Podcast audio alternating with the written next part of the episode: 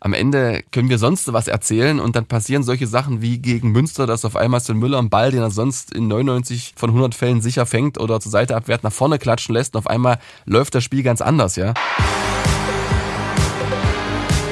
Badkurvenversteher, der MDR Sachsen-Anhalt HFC-Podcast. Hallo und herzlich willkommen zum Badkurvenversteher, dem Fußballpodcast von MDR Sachsen-Anhalt über den Hallischen Fußballclub. Mein Name ist Daniel George und bei mir heute wieder Stefan Weitling. Grüße dich, mein Lieber. Stefan, ich grüße dich. Wir nehmen auf am Freitag, den 13. Oh, Freitag, den 13. sehe ich gerade. Freitag, den 13. Oktober. Das ist ein Problem, oder? Das ist ein was? weiteres schlechtes Oben für den Hallischen Fußballclub, oder? Ne, mal mal nicht den Teufel an die Wand, heute ist nur Testspiel. Ja, wir werden sprechen über das Testspiel eher nicht heute, aber über die aktuelle Situation. Die ist nämlich noch ein bisschen brenzliger geworden, als sie in der vergangenen Woche war, als wir schon gesagt haben, es könnte gefährlich werden. Mhm. Und du hast gesagt, letzte Woche, da hat das Abstiegsgespenst schon mit dem Messer herumgefuchtelt. Was macht's denn jetzt nach dem 1 zu 4 gegen Münster? Habe ich das wirklich so gesagt? Ja, Das kann ich mich genau- gar nicht ich- erinnern, Ich, sozusagen. ich hab's rausgeklippt. Okay. Ähm, naja, wir wollen jetzt mal das Abstiegsgespenst erstmal beiseite schieben, aber natürlich ähm, ist die Situation deutlich äh, ernster geworden, hat man auch gemerkt am Montag äh, im Gespräch mit Sretoristic und mit Thomas Sobotzik. Die Mannschaft hatte sich schon um 9 Uhr getroffen, das ist relativ früh äh, nach dem Spiel und hat da eine relativ lange Analyse ähm, gemacht, so Stündchen, anderthalb Stündchen, haben sie nochmal drüber geredet. Stimmung war schlecht, hat mir Sretoristic erzählt, logischerweise aufgrund der ganzen Dämpfer und ja, es sind so mehrere Punkte, die wir vielleicht mal so ansprechen können. Also Münster, das war ein Spiel zum Vergessen, was man aber eigentlich gar nicht so leicht vergessen kann, weil es echt nicht gut war.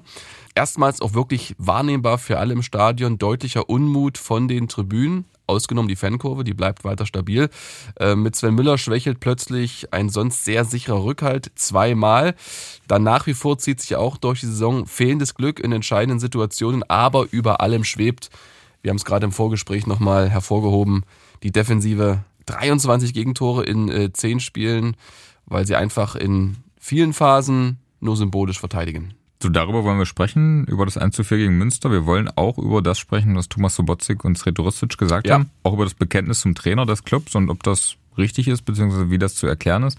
Und wir wollen einen Ausblick geben, denn jetzt kommt es auch noch ganz dicke, wenn ich das mal umgangssprachlich sagen darf, mit den nächsten Aufgaben. Ja. Aber lass uns anfangen, chronologisch 1 zu 4 gegen Münster und schon zur Pause mit 0 zu 3 zurückgelegen und dann gab's die Pfiffe. Ja, und das ähm, kann man kein Übel nehmen, weil das hat ja auch Sretoristic gesagt, es war die schlechteste Halbzeit seiner Amtszeit. Immerhin hat er schon 32 Halbzeiten zu verantworten. Also das ist dann immer dieser berühmte Tiefpunkt vom Tiefpunkt. Erinnerst dich sozusagen ne, ans Gespräch damals zwischen äh, Rudi Völler und äh, Waldemar Hartmann. Wir dachten ja schon bei manchen Halbzeiten, wie gegen die Löwen oder so, ähm, dass es nicht noch schlimmer kommt, aber das war wirklich gar nichts, weil überhaupt nichts gestimmt hat. Also das Zweikampfverhalten war einfach nicht da. In den entscheidenden Situationen hat man sich ähm, viel zu leicht ausspielen lassen, hat Sven Müller ähm, gepatzt und muss ich dazu auch nochmal sagen, ich hatte mit Marian Unger gesprochen dann am Montag und das hat ihn wirklich sehr mitgenommen, hat ihn ordentlich runtergezogen. Diese zwei Patzer, ähm, Marian Unger hat gesagt, also es darf auf keinen Fall sich das irgendwie ja, lange mit sich ziehen. Also es darf nicht am Selbstvertrauen kratzen. Ne? Also Sven Müller braucht dieses Selbstverständnis. Das, das musst du jetzt einfach entwickeln, trotz dieser zwei Geschichten. Wir erinnern uns, das erste Tor, tiefstehende Sonne, das erste Gegentor ähm, und dann faustet er den Ball so nach vorn. Und beim zweiten, da kommt er raus, obwohl er eigentlich nicht rauskommen muss. Er weiß das alles selbst, hat auch sehr zu knabbern gehabt. Man hat es gesehen in Interviews, das war schon sehr emotional wirkte er sehr angefasst. Aber jetzt geht es eben darum, wir sind im Leistungssport, sagt Marian Unger, das darf halt nicht kratzen an deinem Selbstverständnis, denn auch Konkurrenz ist da. Also er ist ja auch nicht äh, un, unersetzbar, beziehungsweise es ist ja keine Garantie ausgesprochen, dass er für alle Zeiten Nummer eins bleibt. So, und eigentlich ein bisschen überraschend, weil die Mannschaft wollte sich ja oder sollte sich ja fokussieren. Es gab eine Interviewsperre, ne? Auch interessant, richtig, ja, richtig. Vor dem Spiel hat alle so ein bisschen verwundert, oder? Also mich ehrlich gesagt auch. Total, Ähm, ne? Weil wir haben ja auch gesagt, könnt ihr euch gerne auch nochmal anhören in der vergangenen Folge, dass das irgendwie alles gar nicht so schlecht war, spielerisch, ne? Mhm. Eigentlich mehr so eine Ergebniskrise, dann aber so diese Maßnahme hat dich auch überrascht. Ne? Hat mich überrascht. Ja, man versucht halt in solchen Situationen wirklich alle Hebel äh, zu bewegen. Ob die dann wirklich erfolgreich sind, das weiß ich immer nicht, weil ich kann mir einfach nicht vorstellen, dass das ablenkt, wenn ein Spieler da auf dem Podium sitzt und fünf Minuten mit Journalisten erzählt. Ähm, ganz ehrlich, die machen ja in der Freizeit, weiß ich nicht, was sie machen. Daddeln auf dem Handy, ähm, gehen was Schönes essen, ver- verbringen Zeit mit der Familie. Es ist ja nicht so, dass die dann die ganze Zeit auf den Fußball fokussiert sind, was sie auch gar nicht sein sollen. Und deshalb, ähm, ja, war eine kurze Interviewsperre, sie durften ja dann wieder reden nach dem ähm, Spiel und er meint, sollte es glaube ich nicht so hochhängen. War ein Versuch, hätten sie gewonnen gegen Münster, hätte wahrscheinlich gar keiner mehr geredet. So, hat aber nicht geklappt. nicht ähm, geklappt. Interviewsperre vielleicht aufgehoben. Wir wollten ja auch mal probieren, einen Spieler oder. Ja, das war die schwierig die Woche, der ja, ja, die Woche, das war, ähm, habe ich angefragt, aber ähm, aufgrund der Situation und dann war vieles unklar mit den Testspielen etc. Das hat sich äh, leider nicht ergeben. Wir versuchen es aber wirklich nachzuholen, dann spätestens in zwei, drei Wochen. So, dann lass uns über die Abwehrschwäche generell ja. sprechen. Das 1 zu 4 gegen Münster ist ja jetzt schon ein bisschen her, aber es war halt doch so ein bisschen symbolisch. Also Unordnung generell als Mannschaft defensiv, aber auch vor allem wieder diese individuellen Fehler, ne? Gefühlt ja. jedes Mal von einem anderen, ne? Also. Ja, ja, das ist es wirklich. Und ähm, das zieht sich halt auch wie so ein roter Faden durch die Saison dass immer einer irgendwie einen Aussetzer hat. Also wir haben es oft analysiert, gegen, ähm, ging ja schon los gegen Mannheim mit diesen Slapstick-Einlagen, unglücklich von Lofolomo und dann 1860 Morris Schröter, der da durchmarschieren kann. Dann gegen Dynamo Dresden haben wir analysiert, wo einfach vor dem Freistoß, der zum Ausgleich führt, Tunet den Fehler macht und dann schaltet man ab, als man den Ball vermeintlich im Seitenaus wähnte. Und gegen Lübeck auch Boland, der da frei laufen kann, wo Skenderovic ähm, einfach nicht aufpasst. Und ja, das zieht sich durch. Und äh, wenn wir mal Sretoristic hören, hat er auch nicht sofort den entscheidenden Knopf gefunden, um das Ganze äh, abzuschalten. Diesen Knopf habe ich leider nicht. Das kann ich jetzt äh, aktuell nicht sagen. Aber es ist in der Tat so, dass äh, wir wirklich äh, sehr viele individuelle Fehler machen, die aber auch zwangsläufig dann zu Toren führen. Und es ist das, was äh, wahnsinnig bitter ist, dass äh, die Situation aktuell nichts verzeiht. Das sagt ähm, genau das Rhetorist, Entschuldigung, du wolltest was sagen? Ja, das heißt Qualitätsfrage dann in der Fülle oder Kopfsache? Naja, also wie hat mal ein Trainer gesagt, immer wieder Pech ist fehlende Qualität. Natürlich ähm, habe ich ihn auch gefragt, ob er merkt, ob manche Spieler vielleicht in ihrer Entwicklung stagnieren. Das hat er auch so gesagt, ja. Das ist auch ähm, der Fall, dass man sich da vielleicht mehr erhofft hat. Man muss es immer wie, wieder ganz genau betrachten. Jetzt ist ja Landgraf äh, verletzt und der wird schon schmerzlich vermisst, muss man einfach sagen. Drei Spiele ohne ihn, acht Gegentore. Dzianiecki ähm, ersetzt ihn hinten. Er ist ja neu gekommen von Offenbach, lange ohne Spielpraxis gewesen, keine richtige Vorbereitung bestritten. Vielleicht kam das auch ein bisschen zu früh, sein Einsatz. Sah ja auch nicht gut aus bei den, bei den Gegentoren und kann auch nicht dieses ja, dieses Selbstverständnis auf den Platz bringen, wofür man ihn geholt hat. Extrem kopfballstark, gute Diagonalbälle im Spielaufbau, kann ähm, letztendlich alles spielen in der Innenverteidigung, linker, rechter, zentraler Innenverteidiger, also sehr flexibel, ähm, eine richtige Kante, aber irgendwie funktioniert es noch nicht so richtig. Ja, und das ist halt auch so ein Punkt, dass eben, das ist auch die Analyse von vielen, diese Verletzten doch nicht so leicht zu kompensieren sind. So, und wie arbeitet man jetzt daran? Da hat ja auch, glaube ich, Thomas Sobotzek, der Sportdirektor, was ganz Interessantes gesagt bei dir am Mikrofon am Montag, dass man jetzt auch die Spieler braucht, die da bereit sind, ich brech's mal herunter zu kämpfen oder mhm. sich defensiv gerade zu, zu fokussieren. Ne? So ist es, denn Thomas Sobotzek hat auch gesagt, jetzt ist das Messer schon wieder am Hals, was man eigentlich nicht wollte. Das war ja so, so ein bisschen das Saisonziel, poetisch ausgedrückt, ähm, bisschen rustikale Poetik, aber es ist Poetik. Also man wolle nicht immer wieder das Messer am Hals haben, um einfach mal eine etwas ruhigere Saison zu spielen. Jetzt ist man Tabellenvorletzter. Das Gute ist, natürlich ist der Abstand noch sehr gering. Ne? Also ein Punkt, glaube ich, bis Lübeck oder so. Das ist ähm, alles schnell auszumerzen. Aber insgesamt, ja, jetzt braucht es Spieler, die halt kämpfen. Und jetzt bin ich wirklich mal gespannt. Also es gibt ja in der Innenverteidigung noch andere Kandidaten. Ich will jetzt nicht alles auf die Innenverteidigung schieben, ne? aber es gibt ja noch einen Vollert, der überhaupt nichts in Zukunft. Es gibt noch einen Dietrich, der mal ein gutes Spiel gemacht hat als linker Verteidiger gegen den MSV Duisburg. Und ähm, ja, vielleicht ist das jetzt auch deren Chance, sich zu zeigen, sich anzubieten, dem Trainer einfach klar zu machen, hey, probier es mal mit uns. Aber zur ganzen Wahrheit, zu dieser Defensivmisere, so wie es da beschreiben, gehört natürlich auch, dass die Spieler, gerade beim 0 zu 1 gegen Münster war das gut zu sehen, vorne die Bälle zu leicht verlieren. Dann ist Halle natürlich sehr weit aufgerückt und dann reicht ein langer Ball aus und hast du eine Situation, wo ein schneller Bad Matz von Münster mit Vollspeed auf die Abwehr zurennt und dann ist es natürlich auch schwer zu verteidigen. Ne? Und da müssen wir mal gucken, wie sich das entwickelt, ob man da einfach ein bisschen defensiver steht, nicht mehr mit so ganz vielen Leuten nachrückt, vielleicht ein bisschen risikoärmer spielt, vielleicht auch mit zwei ähm, Abräumern vor der Abwehr, also mit zwei Sechser, mit Lofolomo und Zazar. Das sind alles Optionen und das wird sicherlich auch jetzt äh, getestet heute im Testspiel gegen Altklinike. Inwiefern ist da jetzt auch so, ich sag mal, mentale Aufbauhilfe gefragt? Also du hast schon gesagt, klar, wenn ein Keeper zwei, zwei so Patzer macht, dann ist er erstmal ähm, am, am Boden zerstört, aber auch bei den anderen, so generell? Ja, also ähm, ich glaube aber, dass das kommt relativ ähm, zügig von alleine wieder. So dieses Gefühl, dass, dass es dass doch was geht oder so. Weil wenn man sich darauf besinnt, dass man spielerisch wirklich mithalten kann, nur eben aktuell, das wäre auch ein Punkt von meiner Einleitung, das Glück auch nicht hat, das ist wirklich ein, Punkt. Ne? Also wir dürfen nach dem 0-1 nicht vergessen, was für Müller verschuldet hat, dass er danach einen super langen Abschlag spielt auf die rechte Seite. Es kommt eine Flanke rein und die köpft Baumann an die Unterkante der Latte. Der Ball springt raus und er trifft ihn fast noch mit dem Fuß. Genauso war es nach dem 0-2, ne? Da, äh, nach dem, ja genau, nach dem 0-2, da ist auch die Möglichkeit zum Anschluss da. Köpft Baumann daneben eben dieses fehlende Glück in diesen entscheidenden Situationen das ist auch nicht da, aber da sagt aus es macht es keinen Sinn, sich darauf auszuruhen und immer nur sich vor Augen zu führen, wie gut man spielt. Man hat zu wenig Punkte und das ist der Fakt und damit muss man sich auseinandersetzen. Genau, das hätte ich jetzt auch noch angemerkt, hat er ja auch gesagt, so dieses aufs Spielerische besinnen bringt dann irgendwann auch nicht mehr so richtig was, ne? Ja, wobei, das ist dann auch mal schwierig, ne? Also, wenn du dich jetzt nur hinten reinstellst, dann wären Fehler vielleicht ja auch bestraft, weil der Weg zum Tor dann relativ kurz ist. Da fällt mir immer der bekannte Satz von André Meyer ein, der gesagt hat, ich setze hier auf, auf, auf viel Ballbesitz, aber ich sehe lieber die Spieler vorn Fehler machen, weil dann tut es nicht so weh wie hinten. Ne? Und dann ist auch die Frage, wenn du dich hinten nur einigelst, das darf man jetzt auch nicht so erwarten, dann entsteht ein Dauerdruck und dann passieren zwangsläufig auch Fehler. Also es ist eine komplizierte Situation und ich glaube, man verkauft nach außen hin dann auch immer eher so dieses, jetzt muss die Null halten.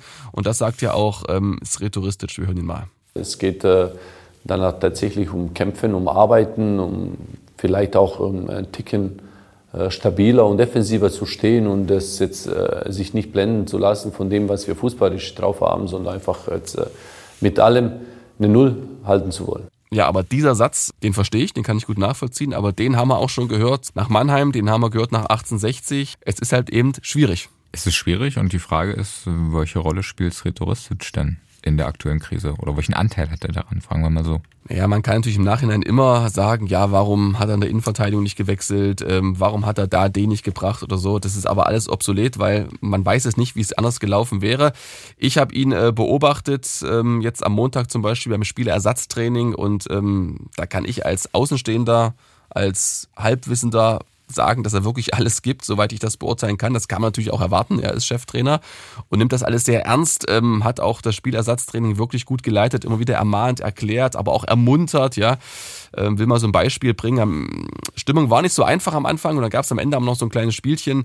Da hat er die Ersatzspieler, also war Berko dabei, Skenderovic, Lofolomo, Crossweight, Wolf, äh, Meyer, ähm, ja und alle anderen auch, hat die sozusagen in zwei Gruppen aufgeteilt. Die eine Gruppe hat Fernschüsse äh, geübt und immer wenn so ein Ding reinging, da musste die andere Gruppe sprinten. Darum haben die dem Torwart durch die Daumen gedrückt, dass der die hält, dass sie nicht sprinten müssen und so. Das war eigentlich ganz witzig. Da hast du schon gemerkt, da kommt äh, Stimmung auf.